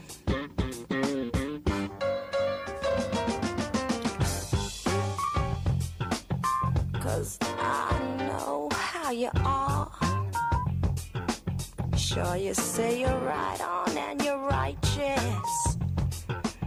But with me, I know you'd be right off. Cause you know I could possess your body too, don't you? You know I could make you crawl. And just as hard as I'd fall for you, boy, well, you know you'd fall for me hard. Why I don't wanna love you.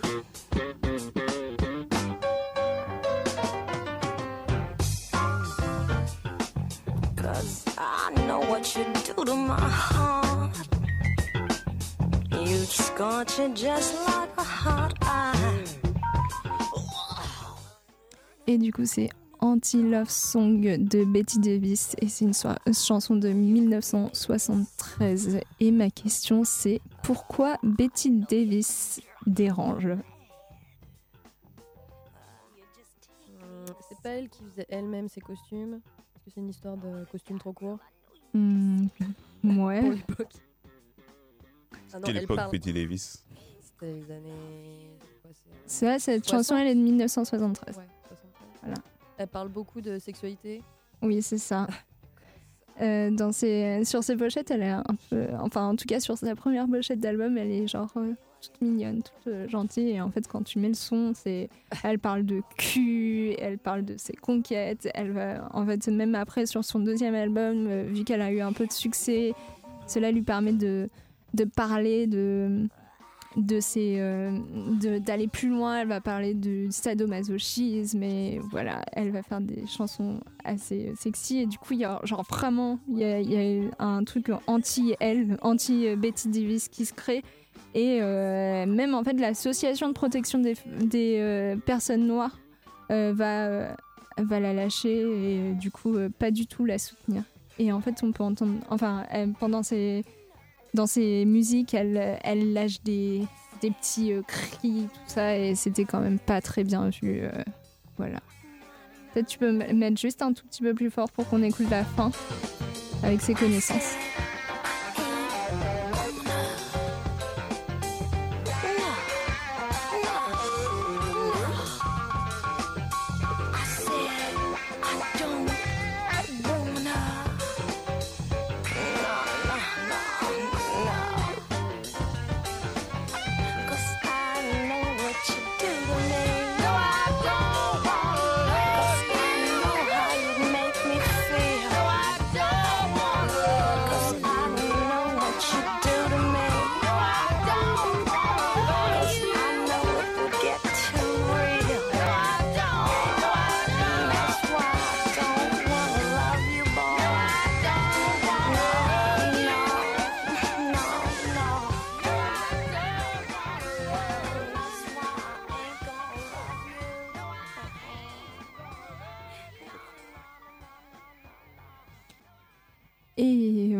Passons à la prochaine musique. Euh, donc, euh, la prochaine, euh, pas la prochaine musique, la prochaine question. Euh, Nelly Bly est une journaliste et elle décide de quitter son premier travail de journaliste. Euh, pourquoi? Voilà. Nelly Bly? Ouais. Ah, Comme Le- plein de journalistes aujourd'hui, elle est partie bosser dans la communication pour des politiques. C'était quelles années à peu, à peu près? Elle, c'est. euh, 19e? ouais. Euh, 19e. non, non, non. C'est milieu, c'est début, euh, début 20e. Ça change tout. Euh, Les femmes n'avaient pas le droit d'être journalistes. Non. Donc on l'a empêché. Non. À cause de la censure? Euh, ouais. Parce qu'elle voulait dénoncer quelque chose C'est une américaine ou et on lui a refusé. Ouais, mais alors on lui a refusé et du coup c'est l'action qu'on- qu'ils ont eue après. euh, Ils l'ont gardé mais et ils l'ont mis. euh, Ah, sous le nom d'un d'un homme peut-être. Non, C'est une américaine ou une anglaise? C'est. euh, Américaine, ouais. il me semble. Ils l'ont réaffecté au chien écrasé. Non, mais c'est pas loin. non, c'est c'est faux, c'est faux. Ils l'ont ré- réaffecté quelque part. En- Toujours en tant que journaliste. Aux, archi- aux archives. Non. Non. Mais c'est lié au fait que À mode, à son euh, genre. Ouais, voilà, quelque chose de Voilà, à la- féminin. Voilà, ils l'ont. En gros, euh, elle, elle dénonçait euh, les conditions de travail des femmes. Elle parlait euh, des femmes qui voulaient divorcer et l'enfer que c'était. Et euh, elle a eu un grand succès. En fait, ces, articles ont eu un grand succès. Mais euh, en fait, tous les patrons euh, d'époque se sont plaints. Et comme ils étaient assez euh, influents, euh, son rédacteur à chef lui a dit bah, pourquoi tu ne viendrais pas travailler plutôt sur la rubrique femmes qui parle de jardinage et de patron de couture? Et du coup elle a dit non je le je fais pas ça. Et en fait elle est connue pour s'être fait interner euh, pour enquêter sur les hôpitaux psychiatriques. Euh, peut-être ça vous dit quelque chose maintenant que j'ai dit ça euh, parce que euh, En fait, elle est un peu à l'origine du journalisme d'investigation. ouais. Et euh, donc, elle a fait plein de trucs. Elle a fait un tour du monde, euh, du style comme Jules Verne, comme dans le, film, dans le livre de Jules Verne, euh, où en fait, elle envoyait des dépêches sur, son sur son voyage. Euh, elle a travaillé sur euh, les lobbies, sur euh, les prisonnières qui étaient maltraitées. Elle a été correspondante de guerre. Elle a beaucoup écrit sur les suffragettes. Elle a écrit sur la corruption, le droit des orphelins aussi. Et, donc, elle était très engagée et vraiment, elle a fait. Enfin, elle, elle, elle travaillait que sur des thèmes engagés, en fait, qui la mettaient quand même un peu en danger. parce que elle était parce que c'était une femme et que euh, bah, c'était quand même pas très bien vu de travailler sur ces thèmes-là. Donc euh, on va, ça a fait une bonne transition sur euh, Sonita Al Alzadeh, Alizadeh, euh, dont on va écouter juste le début de sa musique.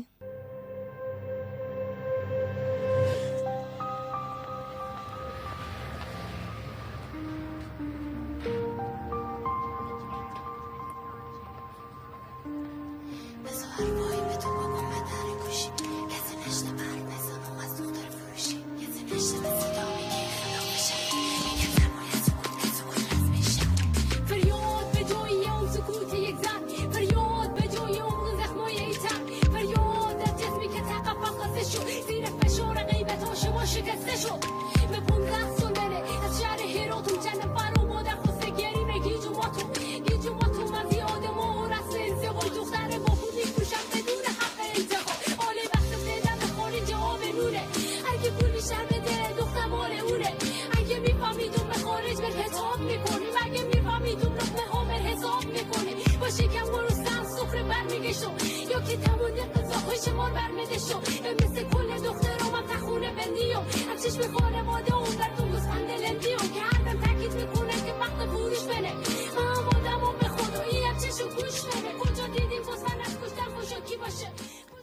Et du coup, ma question, c'est donc une rappeuse afghane de 22 ans. Et euh, la question, c'est de quoi parle-t-elle dans ce morceau? De l'invasion américaine. Non. Alors moi, j'ai relu Les culottés il y a pas longtemps, donc. euh, Des talibans? Non. C'est un peu un lien, non?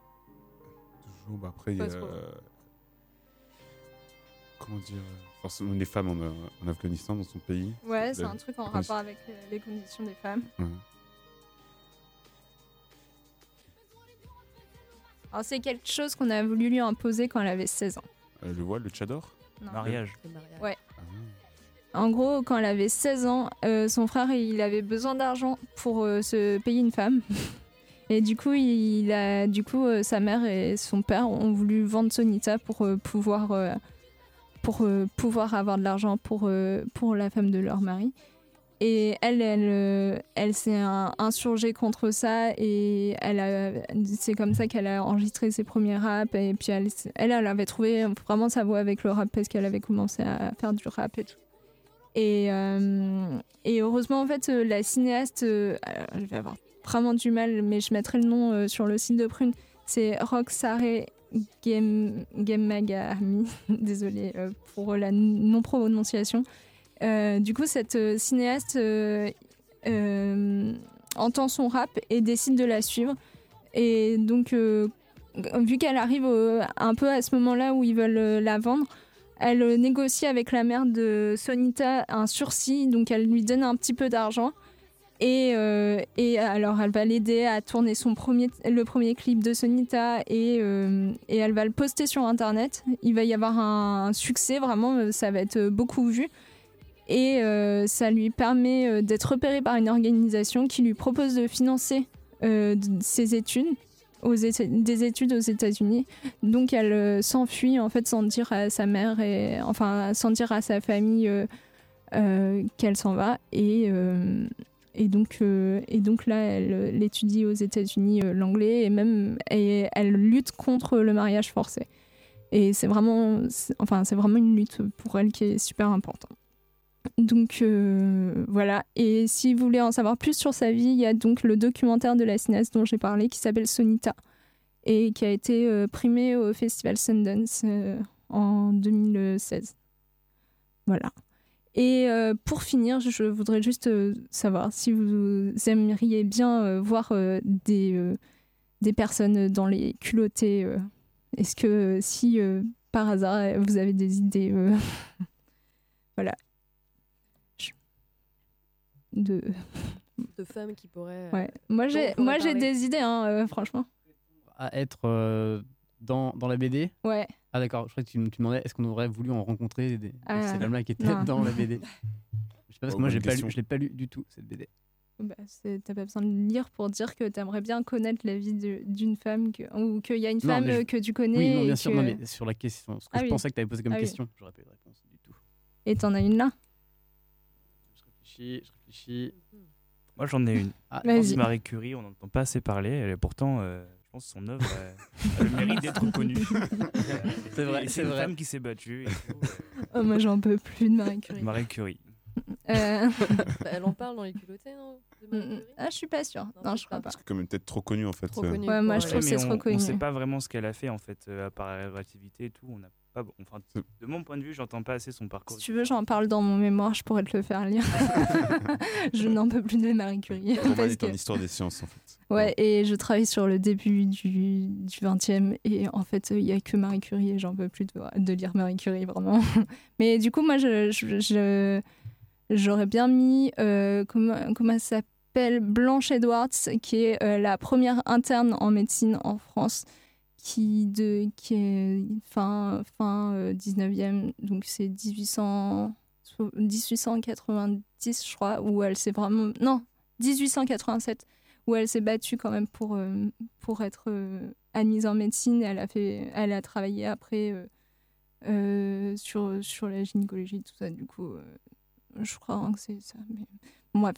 Et euh, je pense que ce serait cool d'avoir euh, son histoire. euh, voilà. Renseignez-vous. Est-ce que vous avez d'autres idées euh, Je sais pas. Euh, je sais pas si Malheureusement, tu- euh, ah, non, non, vas-y. Moi, je sens que ça va venir, mais dans une heure, donc on sera plus, euh, on sera plus en ligne. Euh, je la radio. je- euh, bah, comme je suis étudiant en droit, j'aimerais bien en fait euh, peut-être un épisode sur euh, la, la première femme avocate en France. Ah oui. Voilà, qui était euh, dans l'entre-deux-guerres. Donc c'est assez tardivement finalement en fait pour ce métier. Mais je connais pas son nom malheureusement, je suis un très mauvais étudiant. Et ça serait chouette de faire un épisode sur elle, comme ça je pourrais connaître son nom et son histoire. Je suis pas, je suis pas certaine que ce soit dans l'entre-deux-guerres. En tout cas, la première étudiante avocate, c'était avant ça. Avant ça? C'est sûr. Je suis un très mauvais Je étudiant. te dirai pendant la pause parce que j'ai j'ai des infos sur mon ordinateur. Ok. Voilà. Dis-moi en plus. Est-ce qu'on a de la musique euh, du truc? Une- Non C'est fini pour ton quiz? Oui, c'est fini. D'accord. Bon, on peut faire une, une petite pause musicale. On va écouter. On va revenir sur le, sur le, terme, sur le, le thème pardon, du, euh, du meurtre. On va écouter euh, Iron Maiden, parce qu'on n'écoute pas assez de, assez de rock euh, dans cette émission. Et on va écouter Murders in the Rue, Rue Morgue, qui est, qui est une chanson qui est inspirée d'une nouvelle d'Edgar Allan Poe.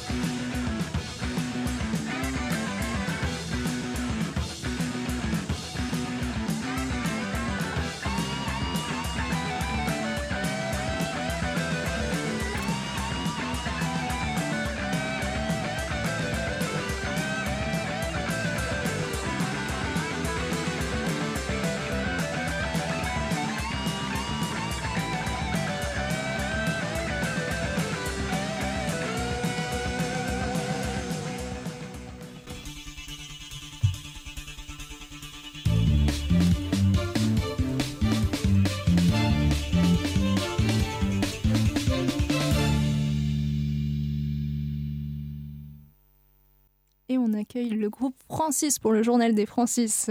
C'est ça, c'est un journal un peu particulier aujourd'hui. Donc on vous le disait euh, en début d'émission, dans le studio aujourd'hui, il y a Théa, Emmanuel, Yves et Virgile qui sont avec nous.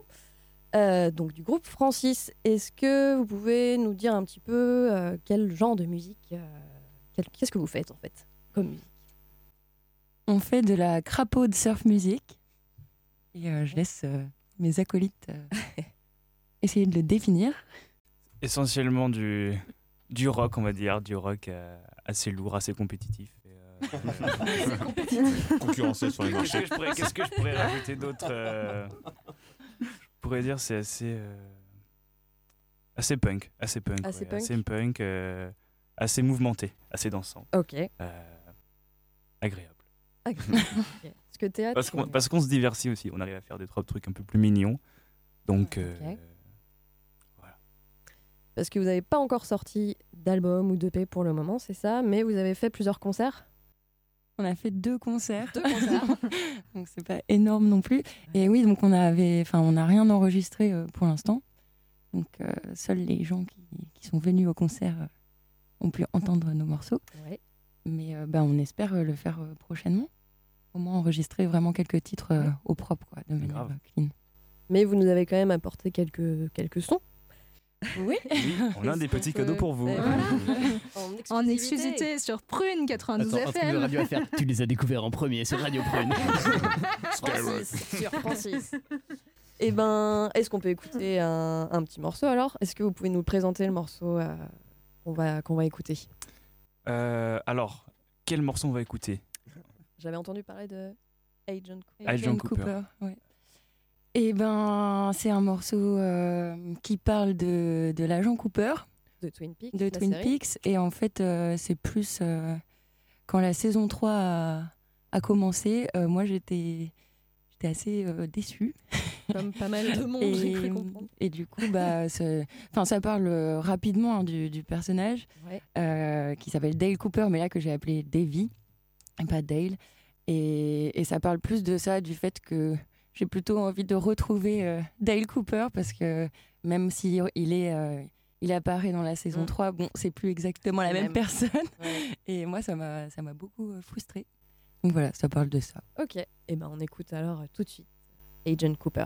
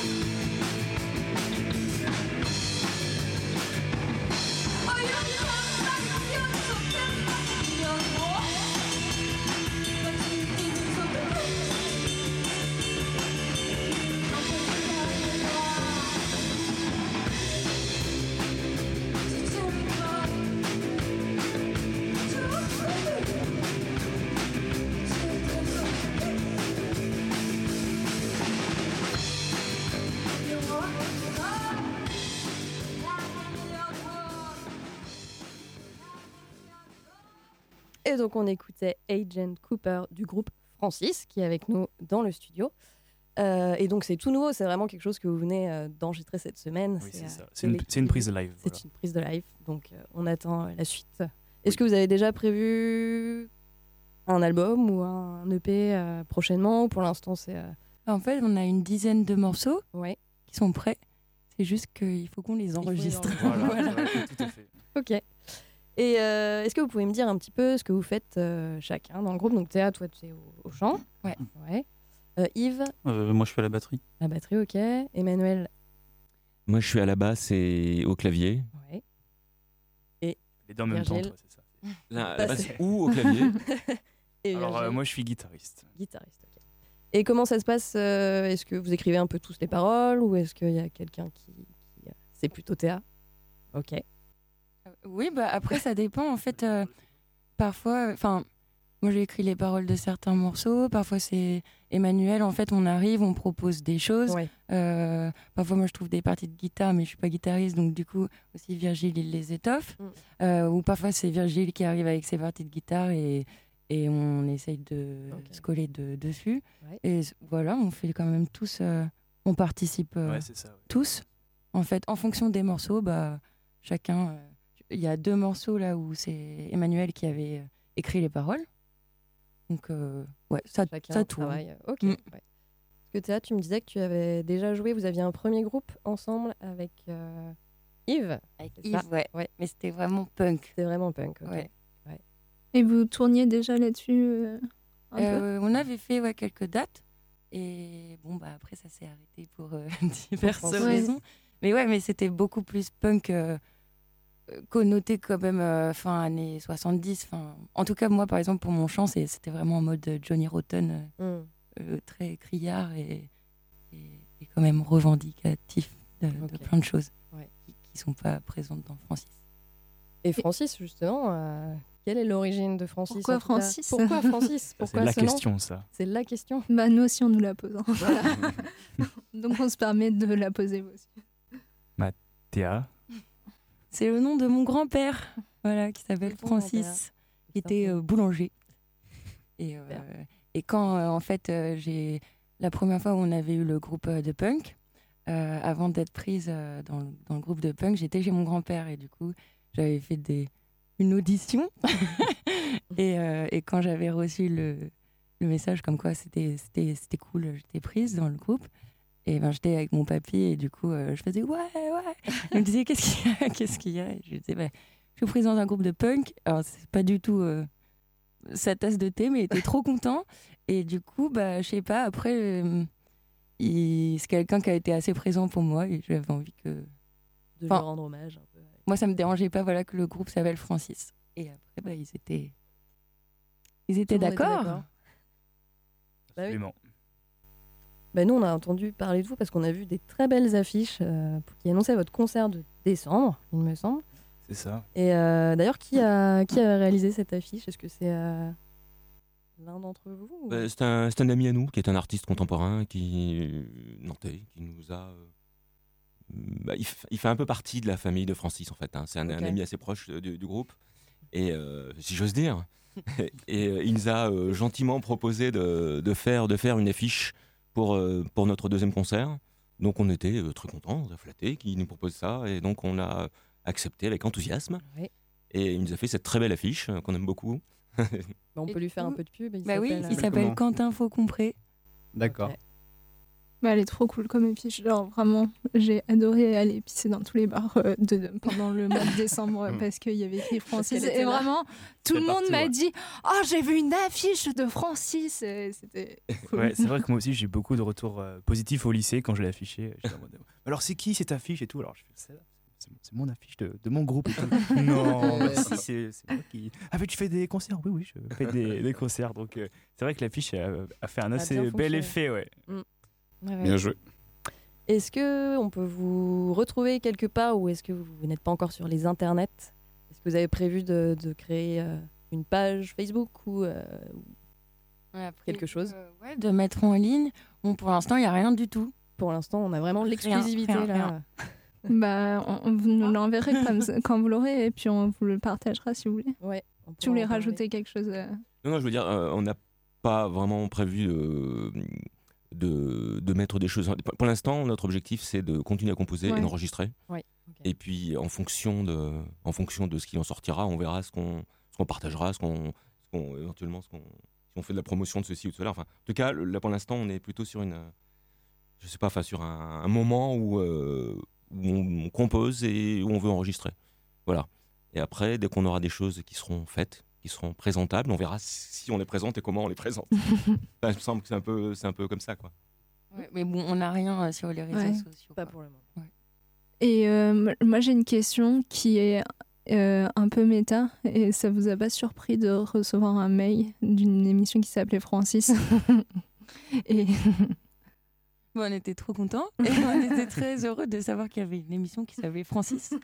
C'est plus ça. euh, on est... On était plus seul au monde, quoi. non, ouais. non, on trouvait le concept euh, super bien. Et euh, ok.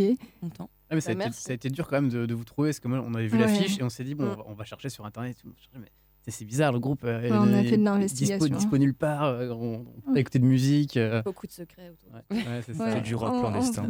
On a dû relever les empreintes digitales. Voilà. Ah, c'est ça. Mais alors, mais alors, euh, comment vous avez fait finalement? Du coup, après, on a fait faire des profils ADN, on a tout ça. On un a petit frigo regardé, là-bas. euh, Voilà. On a regardé qui organisait le concert et du coup on a envoyé un mail, un message sur Facebook à la Grande Barge et qui nous ont donné le mail du coup de Théa, c'est ça? Ouais. Voilà. Est-ce que tu avais d'autres questions, euh, Flora? Non, mais en tout cas, merci beaucoup d'avoir accepté de venir, de suivre toute notre émission. Et, euh, et je crois qu'on a un deuxième euh, morceau. À moins que vous vouliez rajouter quelque chose. J'allais dire merci, euh, merci à vous. Avec plaisir. Ouais, ça fait plaisir de recevoir des Francis dans, Dans l'émission. en fait. Bon, on On vous verra à votre prochain concert. hein, Voilà. les cas. Ouais. On ira voir. Et on vous fera de la pub. On vous fera de la pub. Avec joie. Est-ce qu'on écoute euh, le deuxième morceau? Oui. Ouais. Alors, ce morceau, il s'appelle Mean Street. Est-ce que vous voulez en toucher un mot d'abord ou Non. on l'écoute tout de suite?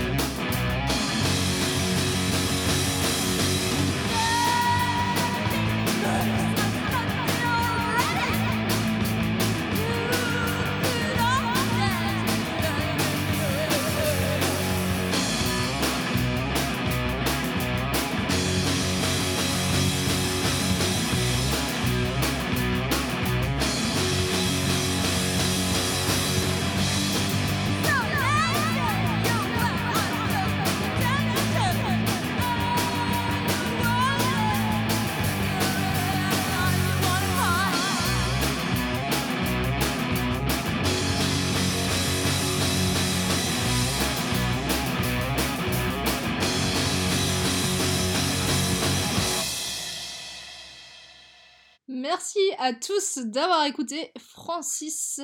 Et merci Francis d'être revenu dans Francis. Notre prochaine mission sera. euh, sera, sera construite autour de l'astéroïde Francis euh, et autres joyeusetés spatiales là, le 9 mars prochain sur Prune 92 FM Oh yeah et sur prune.net.